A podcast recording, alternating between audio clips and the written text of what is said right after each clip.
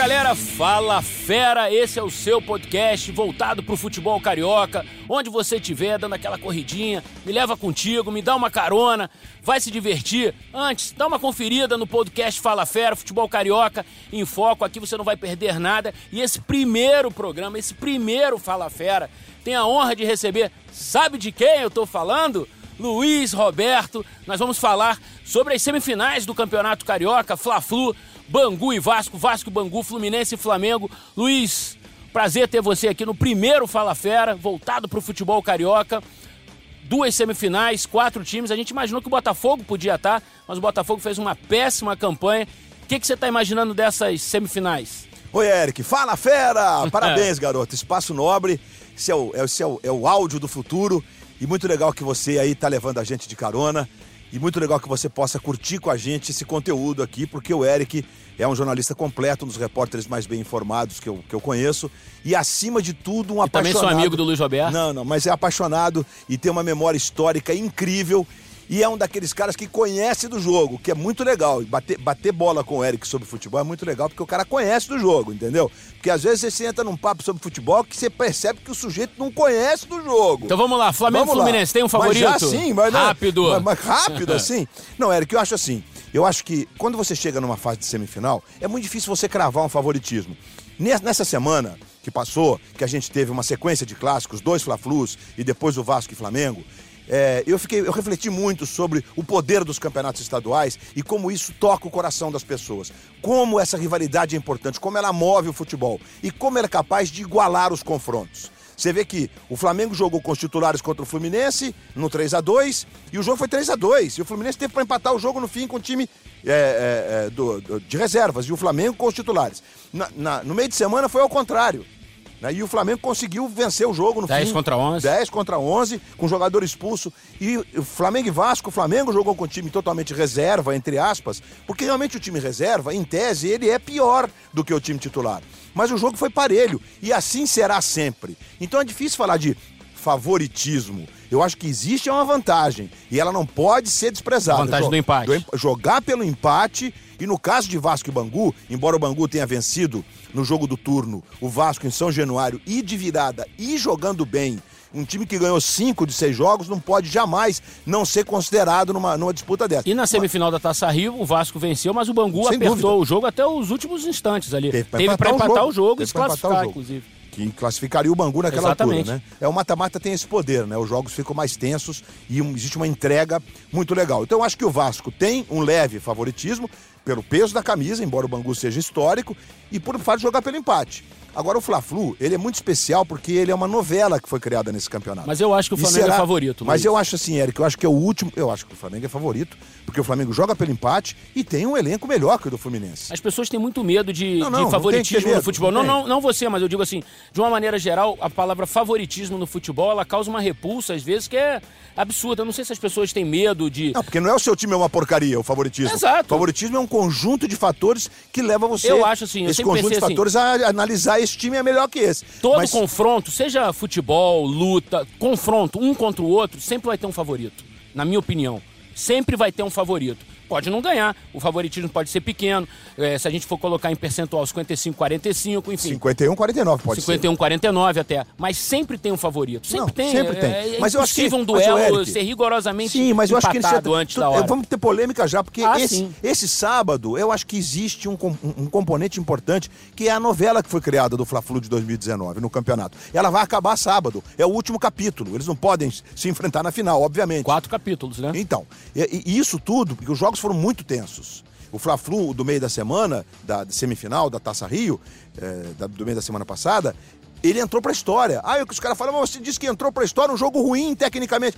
Mas o jogo não é só jogo bom que entra, tecnicamente que entra pra Também história. acho, concordo né? contigo. Ele entrou pra história pelos componentes emocionais, pela Acho forma inclusive, que, acho, inclusive, que muitos jornalistas esportivos estão perdendo o amor pelo futebol. Estão começando a se prender a aspectos muito técnicos, muito táticos, É, e estão esquecendo é. de se emocionar com o futebol. Mas é, sem Por dúvida. exemplo, nesse Fla-Flu é, de quarta-feira, a torcida do Flamengo ficou meia hora depois do jogo comemorando a vitória no Maracanã.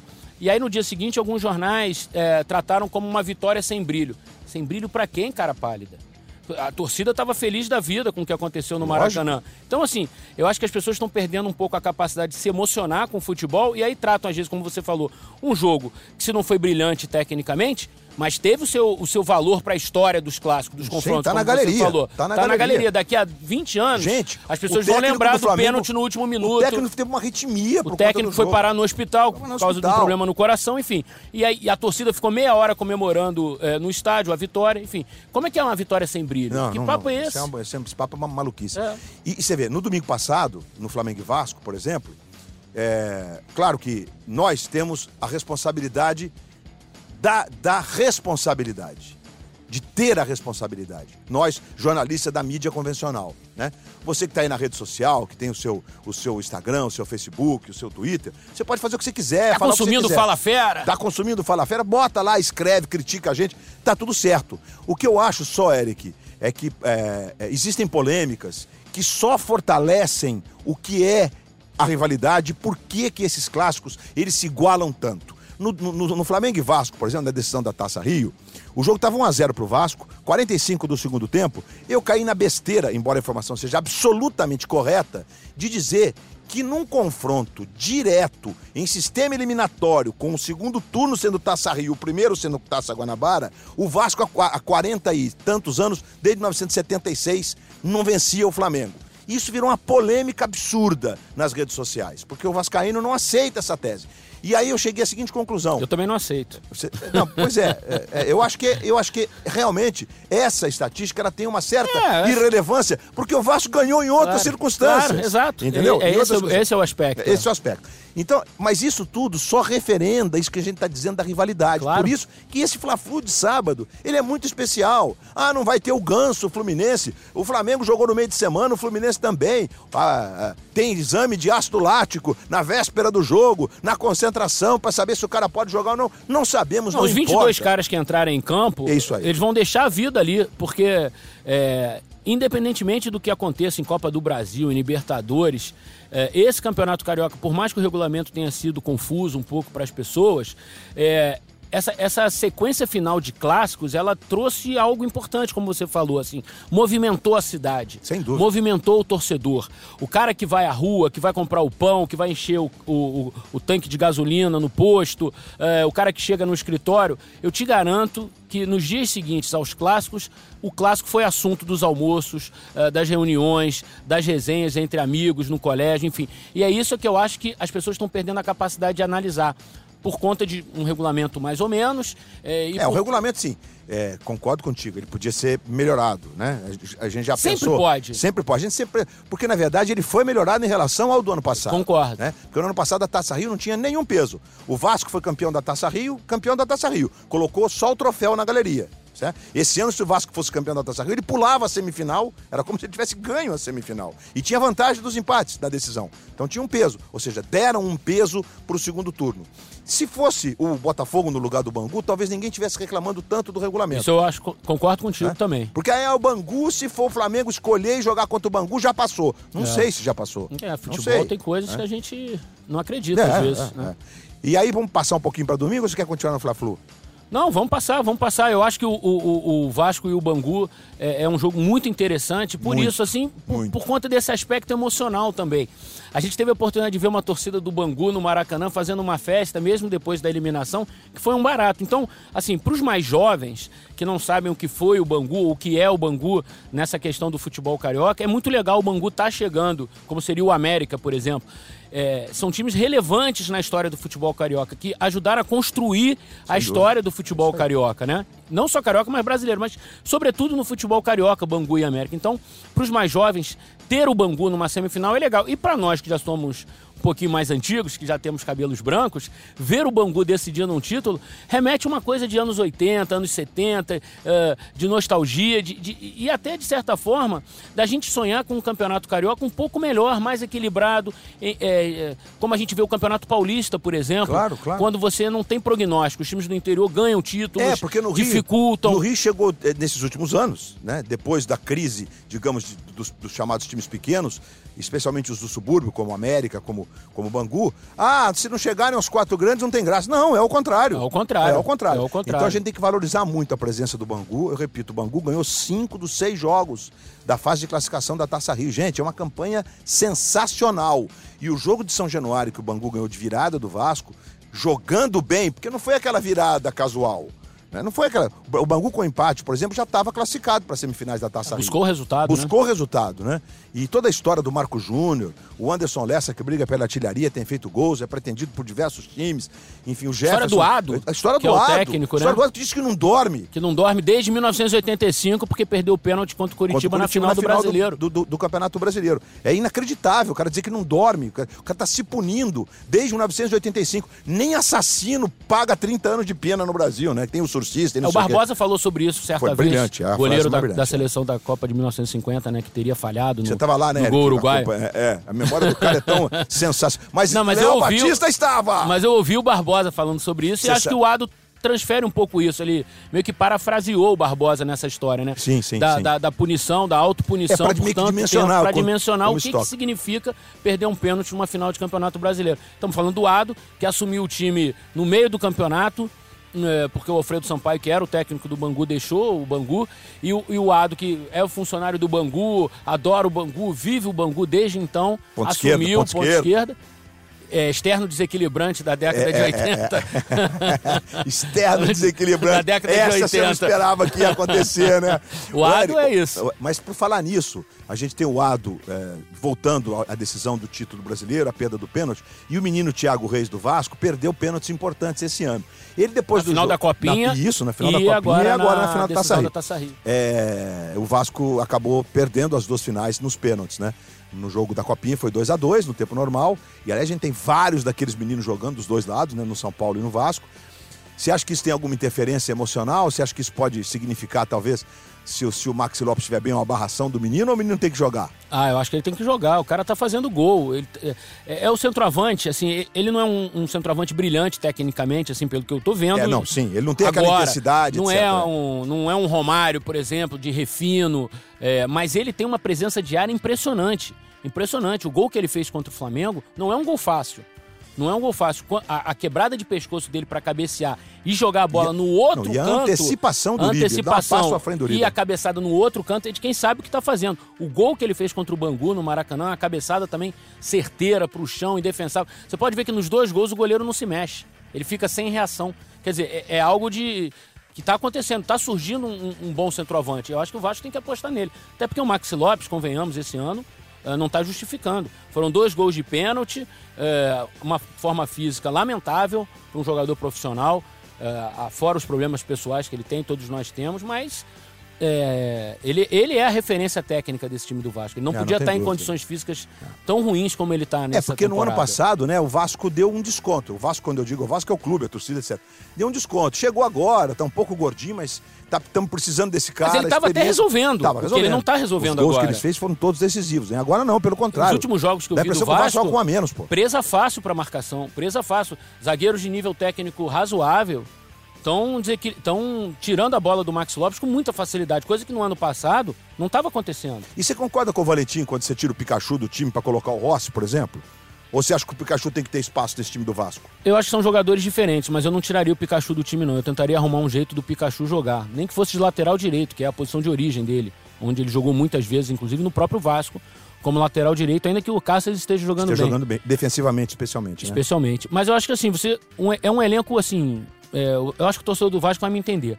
O elenco do Vasco é um elenco pobre. Ainda pobre. De, de, de opções. mesmo. É, é, é, é, é, tem feito o que dá pra fazer. E eu acho que não dá pra abrir mão de um jogador como o Pikachu. Nem que seja pra entrar durante o jogo, por exemplo. Por mais que nessa decisão contra o Flamengo ele tenha que ter. é, o Valentim fez duas substituições por problemas de saúde, do Castan e do Bruno Silva. do Bruno Silva. É, enfim, o Pikachu tem que ser uma terceira opção. Eu acho que o Pikachu tem que entrar em vez do Thiago Galhardo, por então, exemplo. mas é porque no, no conceito do, do, do Valentim, para escalar o Rossi, para escalar o Cáceres, me parece que ele vem ao encontro dessa história do volume de jogo, de- da velocidade do jogo. Embora o Pikachu não se, o Pikachu não é lento. Muita gente fala, ah, o Pikachu não tem a mesma velocidade e tal. Talvez do Rossi ninguém tenha no, no grupo do Vasco. Nem o Marrone, que talvez seja o o melhor jogador do Marrone hoje é o melhor jogador do Vasco. certamente, e com potencial de evolução incrível pela frente, né? E ainda de, e além de tudo, o Marrone ainda tem 1,85m, é, é. um excelente cabeceador. É Quase que ele atrapalhou pra... o Thiago no, é, no gol contra é o É jogador para Europa. É jogador para Europa. Mas eu acho que isso deu ao Vasco, essa, essa, essa, essa velocidade, deu ao Vasco mais intensidade, né? Você vê que como é importante. Vamos passar lá pro futebol paulista aí como exemplo.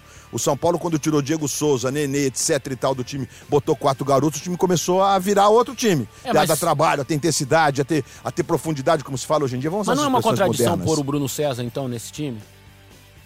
Em comparação com o Thiago Galhardo, dá mais volume, mas o Bruno é mais técnico. é, mais técnico, mas não, não tá acontecendo nada quando a bola bate no pé do Bruno César. Não acontece, o jogo não anda. Você tá com bronca do Bruno César? Não, não, de jeito nenhum. Eu, eu, eu acho uma boa contratação pro Vasco. Acho que é uma contratação possível nesse momento financeiro do Vasco. Mas acho que o Bruno César ainda tá devagar. Se você busca um jogo intenso, de, de marcação lá em cima, pressão, é, com força física, não é o Bruno César que tem que jogar. Não é o Bruno César que Mesmo jogando jogar. com dois volantes, dando essa proteção para ele? Mesmo jogando com dois volantes. Porque quando o time recompõe na segunda linha Porque de quatro, os dois volantes do Vasco que tem, jo tem jogado, os dois volantes do Vasco que tem jogado, eles não têm característica de infiltração, só na bola parada. Só na bola parada, então. Porque, por isso que eu digo. O Lucas joga... Mineiro, ele faz gol, bola Sim, parada. Bola parada, bola é, o Bruno Silva menos ainda, menos, até do que o Raul, por exemplo. O Raul ainda chegava um pouquinho mais. Então, assim. Porque o André era a opção mais ofensiva. Eu acho né? que fica o meio-campo muito distante do ataque, lento. O, o Rossi dispara, o Marrone dispara e o Bruno César e não chega. Uh, o Lucas Silva só vai chegar numa bola parada, embora tenha bom passe, tenha uma boa presença física em campo, que é um jogador grande, né? Mas eu acho que assim, o Vasco carece do meio-campo que se aproxime mais do, do, do, dos jogadores de ataque mesmo. Eu acho que o Pikachu podia ser isso, porque o Pikachu tem a veia goleadora. É, ele faz, faz gol, gol. Ele faz gol, é. Ele é, tem né? presença, ele infiltra, jogando ele entra só de lateral no clube do no, no Paysandu, ele fez 21, 20, 63 e gols nesse elenco do Vasco, ele é, é quem mais tem gol. É, o Mike tem gol. Agora posso levantar um outro tema aqui que eu não sei Por como favor, é que tá, nós tempo, tempo, tempo, tempo, tempo, tempo, tempo, tempo. Então é o seguinte, gostaria de falar um pouquinho sobre o VAR. É, especialmente no caso do Campeonato Carioca, né? Ano que vem a gente vai ter em todos os clássicos e também nas fases decisivas, se a gente vai aumentar um pouquinho. Vamos ter no né? Campeonato Brasileiro nos todos 380 jogos. jogos. Todos os jogos, todos os 380 jogos. Você achou que o VAR foi direito? É, é, é, é, assim, ouvindo muitas opiniões, sobretudo dos nossos especialistas, né? Do Grupo Globo, o PC, o, o Sandro Mirahit, o Gaciba. O que me chama muito a atenção é, é a questão da comunicação. Eu acho que sempre que for para corrigir algo é importante. Independentemente se é lance de interpretação, se não é lance de interpretação. Mas pode virar uma bagunça, Eric. Se é lance objetivo, eu sei, Luiz, mas eu, eu acho porque, melhor porque uma houve... bagunça em que um time não seja penalizado Sim, não, também justamente por um pênalti que não é. Não, o caso mais clássico desse fim de, do, do, último fim de semana lá foi o São Paulo e Palmeiras. São né? Paulo e Palmeiras. Que o pênalti não foi, mas o procedimento talvez mas não tenha sido adequado. Mas eu acho que como uma ferramenta nova. Mas houve o jogo, por exemplo, no Campeonato Carioca, no que você está dizendo, que numa combinação entre eles, isso é uma informação que eu tenho, não, que, por favor. Que é, que é, que, que é, importante. Que, que é importante preservar a fonte aí. É a informação lá de dentro. Que eles combinaram entre eles que o VAR também palpitaria de lances normais. Olha aí, acho que foi falta, aí o cara apitava a falta. E não acho é, legal. Aí não, aí não. Até, aí não até porque vai contra a indicação do que a FIFA. Sim, mas mesmo sendo no sentido de acertar. A, a, a, intenção, ela eu pode sei, Luiz, mas eu, boa, eu acho mas que eu o pênalti, pênalti é um lance tão capital numa partida que ele merece é, a justiça do VAR. Independentemente da, do palpite do cara, uh, a gente. Porque o lance do, o lance do Fla-Flu, por exemplo, do pênalti no Everaldo, em tese é uma falta de interpretação do juiz. Não precisaria de VAR, certo? Ele, até porque ele não deu. É, ele não deu, mas ele usou o VAR e. E não, se corrigiu, na opinião corrigiu. dele, na ele opinião, achou, não, foi isso, pênalti vendo a imagem. Então, mas nesse caso, então, se contigo. ele fez. Mas eu tô contigo, ele eu acho fez, que no pênalti tem que ser assim. Se ele fez por convicção, olha, é, eu não dei, mas o cara do VAR falou assim: não vai lá ver, Marcelo, talvez você mude de ideia. Ele foi lá, viu, e mudou realmente de ideia, não foi só para justificar o VAR, eu acho perfeitamente é, aceitável o cara Você mudar acha de que opinião. é um avanço do VAR, Eu inclusive. acho que é um avanço, porque assim, eu acho que o pênalti é um lance capital, é um lance muito importante dentro de um jogo de futebol. Como foi o, o lance do São Paulo e Palmeiras, por exemplo. Por mais que o procedimento tenha sido Isso, assim, porque o procedimento assado, foi reprovado pelos, pelos especialistas de que ele não deveria ter ido olhar e ter escutado o VAR, porque era um lance que ele estava na jogada e interpretou como falta. Mas eu acho que nesse caso a gente tem que evoluir mesmo. Mas eu acho que você imagina se é 1x0 Palmeiras. De, de, revisão. Você imagina se é 1x0 Pois Palmeiras é, e todo é. mundo dizendo que o pênalti não, Não deveria foi. ter sido É. marcado e com um VAR no estádio. Seria Aí ridículo. Fica a loucura completa. Porque você fala assim: como é que um time ganha com um gol irregular tendo VAR? Muito é, louco. É o fim do, do, é o fim do VAR para mim. É o fim do VAR para mim. E acho que tem um aspecto importante que eu acho que as confederações, federações, elas precisam levar em conta. Não dá para ter no VAR um juiz com patente mais alta do que o juiz que está apitando o jogo. Isso é uma opinião muito pessoal. Por que, que eu estou falando isso? Porque no caso do, do, São Paulo e Palmeiras, por exemplo. Era o Klaus no VAR, Rafael que é o Klaus, que melhor... é o melhor juiz brasileiro, é o juiz da FIFA. Talvez uma final de Libertadores que não tenha times brasileiros, talvez ele seja o juiz para apitar esse jogo. Em tese é o juiz em da tese, próxima Copa. É o juiz da próxima Copa do futebol brasileiro. Então, ele no VAR, eu acho que de certa forma ele intimida um pouco, mesmo não querendo, o árbitro que está apitando, se ele tiver uma patente mais baixa. Porque você está apitando, Luiz, digamos que você é um juiz que está começando. Aí você dá um pênalti. Aí o cara que é o melhor juiz brasileiro fala no teu ouvido assim: Luiz, vai lá dar uma revisadinha que eu tô achando que, foi, que não foi pênalti. Você vai ficar sugestionado, não tem jeito. É, é do ser humano isso. É, é eu concordo. Hier, hierarquias, é, claro, elas são respeitadas. Não, não tem dúvida. E tem, e tem um componente, porque. É, Hier, entre hierarquias importantes, porque o Klaus, ele não, tecnicamente e, é reconhecido como e, o melhor entre juiz brasileiro. eles, Eric, existe, existe uma forma de enxergar o que está acontecendo que era diferente da nossa e de você que está nos ouvindo. Porque, por exemplo, no lance do Everaldo, do pênalti do Fla-Flu, é, que o Marcelo de Lima Henrique voltou atrás e marcou pênalti, porque ele achou que com o quadril, o, o jogador do Flamengo, Léo Duarte, Duarte, fez pênalti no Everaldo. Porém, o Paulo César de Oliveira entendeu que o Léo Duarte já tinha ocupado aquele espaço. Que a quadrilzada entre eles. Foi provocada foi, pelo, pelo Everaldo. Everaldo. Você vê que é, é, é, uma, é, uma, é uma ponderação que, se vem no ouvido do VAR, talvez o cara tente observar.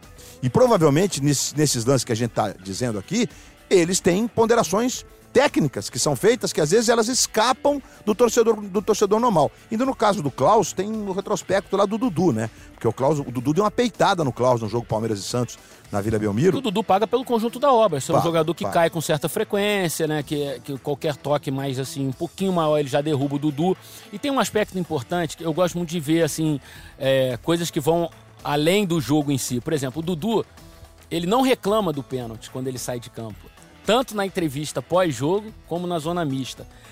Naturalmente, um jogador, quando ele é derrubado e tem certeza que sofreu o pênalti, ele fica inconformado. Ele fica revoltado. Fica não é uma. Por mais que o Felipão tenha acalmado, por mais que a, o papo no vestiário tenha sido, oh, não vamos falar de VAR por causa da briga do Palmeiras com a federação, não vamos aumentar isso, mas o jogador no íntimo ele fica revoltado porque ele ia fazer um gol e sofre um pênalti que não é dado. E é dado e depois não é mais marcado. Então, assim, o Dudu estava muito conformado com a decisão de ter Foi, é. do VAR ter tirado o pênalti. Então, isso, isso de certa forma é um sinal para mim de que o VAR atuou bem. É, eu acho também. Eu concordo com você com a tese, primeiro, de que na questão do pênalti o VAR vai evoluir é importante a gente não ser tacanha e achar que o que foi resolvido até aqui do VAR, que nasceu ontem, é, já está resolvido. Acho, a gente vai é. avançar no, no, no Muita coisa vida, a gente né? aprende Mas com, eu queria dar... a gente troca o pneu do carro com o carro claro, andando. Claro. Muita coisa na vida a gente não, faz e assim. a gente vive evoluindo. Exato. E o futebol, embora seja mais conservador em relação à mudança de regra, com que eu concordo. Porque as regras do futebol, elas têm como patrimônio máximo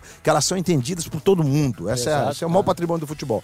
Mas, é, é, e, e vale para semifinais é, do Campeonato teremos Carioca. VAR na semifinal, é importante que a gente frise que isso. O comportamento, ontem é, a gente conversava sobre é, os jogos do, do, Campeonato Paulista, que vão acontecer no domingo e na segunda-feira, e que provavelmente a gente vai ter o mesmo comportamento em relação ao VAR, e é bom a gente trazer isso aqui para essa discussão, porque foi muito bacana o que no outro sábado, no sábado passado, o Filipão, e o, o Filipão fizeram. fizeram. Né? Eles não permitiram que ninguém fosse reclamar. O VAR tá olhando, deixa o cara Mas olhar. Mas eu acho que o que aconteceu na quarta-feira no Maracanã foi um exemplo tão, tão no feio. No da outra quarta. Tão feio, tão feio que o Abel e o Fernando, o Fernando Diniz, Diniz e os jogadores fizeram.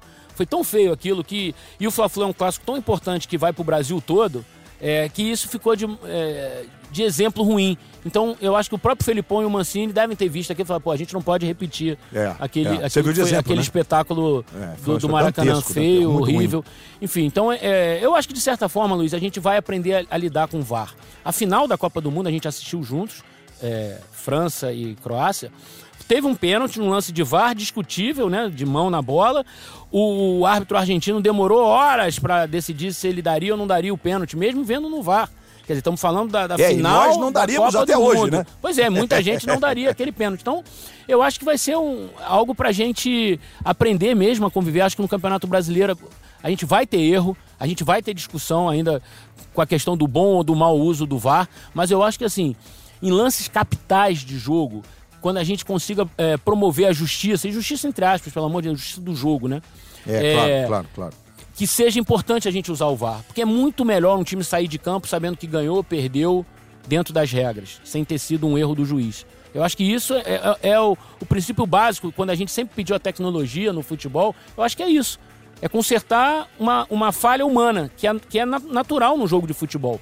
É, é, muito difícil impedimento, é muito difícil em alta velocidade você decidir se um empurrão é pênalti não é, ou não é pênalti, se aquela falta foi suficiente ou não foi suficiente para interromper uma jogada. É difícil. Então, quando a gente pedia a tecnologia no, no futebol, era exatamente para isso, para auxiliar o que o olho humano não consegue mais. Ah, e aumentou a sensação de justiça. Isso é indiscutível. Então é legal mesmo. Acho que a gente vai evoluir. O Campeonato Brasileiro que vem aí vai ser demais para a gente fazer ter uma avaliação mais completa de como o procedimento é feito e fica aqui, né? Vocês aí do Fla-Flu, vocês aí do Vasco e Bangu, colocaram o monitor no sol e os jogos, o Fla-Flu vai ser de noite, mas o Vasco e Bangu vai ter um tempo inteiro. É, botaram o sofá no quintal, né? É, botaram o sofá história no quintal. do, do Porque, VAR do outro lado é, é o sofá é que nem quebra-mola, é que nem quebra-mola isso aí, pô. O, o, sujeito é, é, irresponsável, então bota um quebra-mola pra ele não ultrapassar é. a velocidade, não atropelar ninguém. E lá o cara não vai conseguir enxergar, é que não houve no, no Flamengo e Vasco e no domingo passado. E a partir do meio do ano, Luiz, você pode me corrigir se eu estiver errado, técnico vai poder ganhar cartão amarelo, vai, não vai? Sim, vai então sim. não tem mais o porquê disso.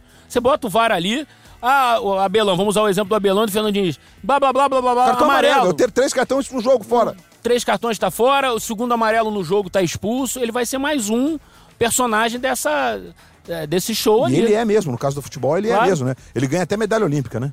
Ou não? Não, não ganha. Não ganha? Pô, não, tem que ganhar a medalha olímpica, não pô. Ganha. Mas o, o Abelão ganhou da Taça Rio, né? Ganhou, o pessoal levou ganhou, a medalha ele pra ele. nas redes sociais em casa. Em casa é. É, o Leomir foi lá levar a medalha pra ele. Foi divertido, foi divertido.